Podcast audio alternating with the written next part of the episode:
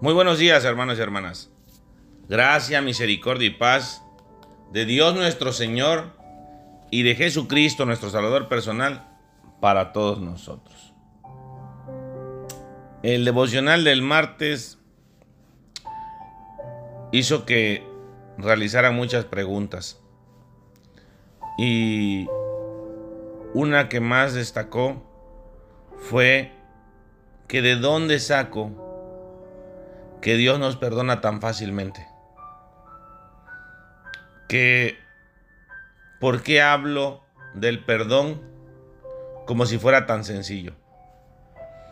Y bueno, la verdad es que no es sencillo, lo he dicho una y otra vez, porque para ser perdonados tenemos que reconocer nuestros pecados.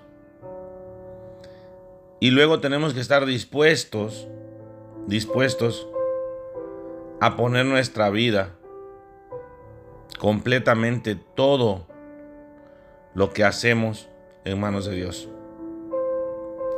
Y entonces Dios en su inmensa misericordia, que ya pagó con la sangre de su Hijo Jesucristo, por los pecados de todos y cada uno de nosotros,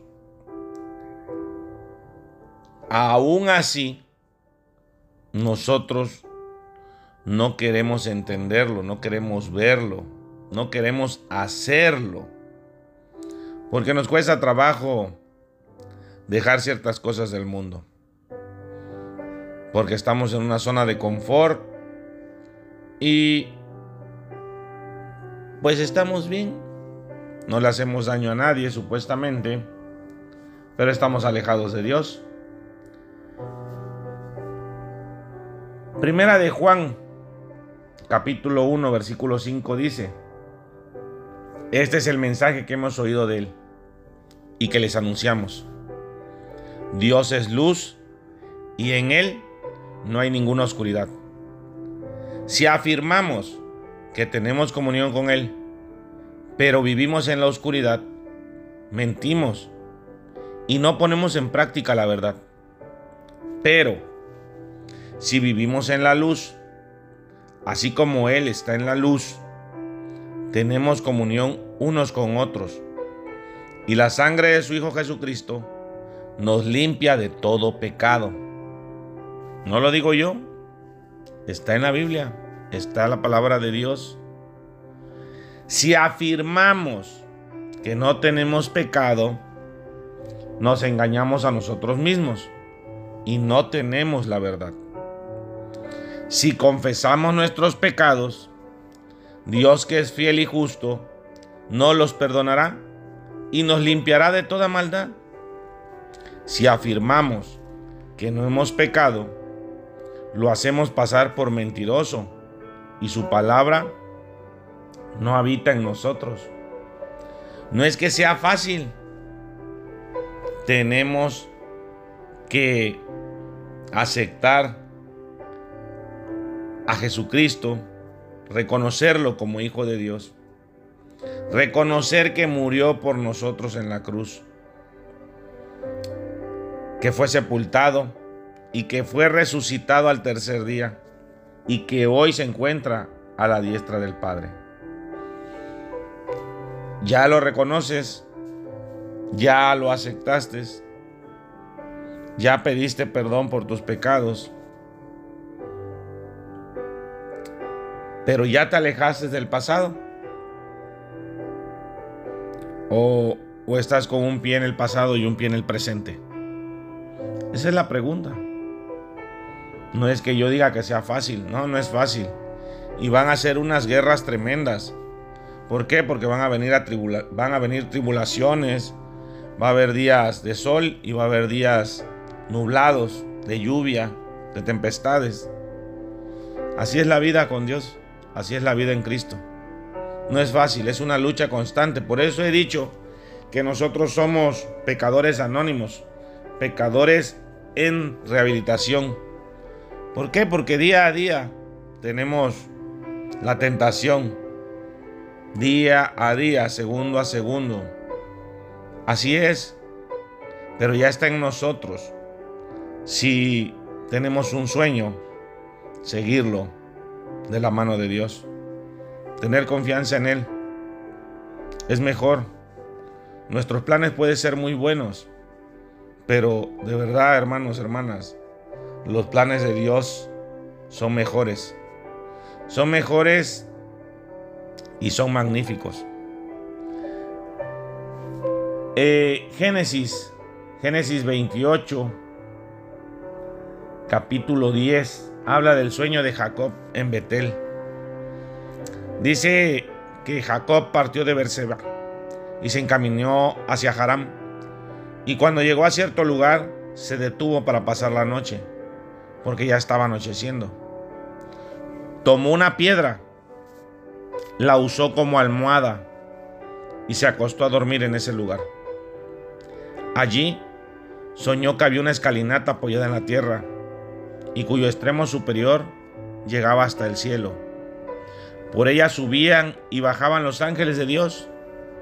En el sueño, el Señor estaba de pie junto a él y le decía, Yo soy el Señor, el Dios de tu abuelo Abraham y de tu padre Isaac.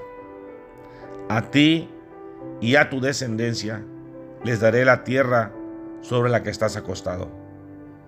Tu descendencia será tan numerosa como el polvo de la tierra. Te extenderás de norte a sur y de oriente a occidente. Y todas las familias de la tierra serán bendecidas por medio de ti y de tu descendencia. Yo estoy contigo. Te protegeré por donde quiera que vayas y te traeré de vuelta a esta tierra. No te abandonaré hasta cumplir con todo lo que te he prometido. Eso es lo que nos dice el día de hoy Dios por medio de este mensaje.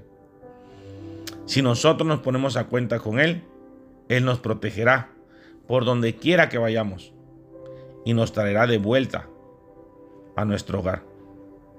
Y no nos va a abandonar hasta cumplir con todo lo que nos ha prometido. ¿Qué tenemos que hacer nosotros? Estar en el camino de Dios. Eso es. Despertar de este gran sueño que es estar con Cristo en nuestras vidas. Y hacernos esa pregunta, la misma pregunta que se hizo Jacob al despertar. ¿En realidad el Señor está en este lugar y yo no me había dado cuenta? En realidad, el Señor está con nosotros y nosotros no nos hemos dado cuenta. Aquí dice que con mucho temor Jacob añadió, qué asombroso es este lugar. Es nada menos que la casa de Dios. Es la puerta del cielo. Eso podríamos repetirlo nosotros, sin quitarle ni ponerle ninguna palabra. Qué asombroso es este lugar. Es nada menos que la casa de Dios. Es la puerta del cielo. Estamos vivos en medio de una pandemia, pero con la gracia de Dios. Porque no ha terminado esta pandemia. ¿eh? Debemos de seguirnos cuidando, seguir cuidando a los nuestros y también cuidar a nuestro prójimo. Ahí es donde se refleja el amor de Dios en el amor al prójimo. Recordemos lo que dijo Jesús, ama a tu prójimo como a ti mismo. Entonces, debemos de seguirnos cuidando, hermanos, hermanas. Seguir en nuestra recuperación día a día. Que hoy, y solo por hoy, no pequemos. Que hoy y solo por hoy sigamos teniendo a Cristo en nuestro corazón.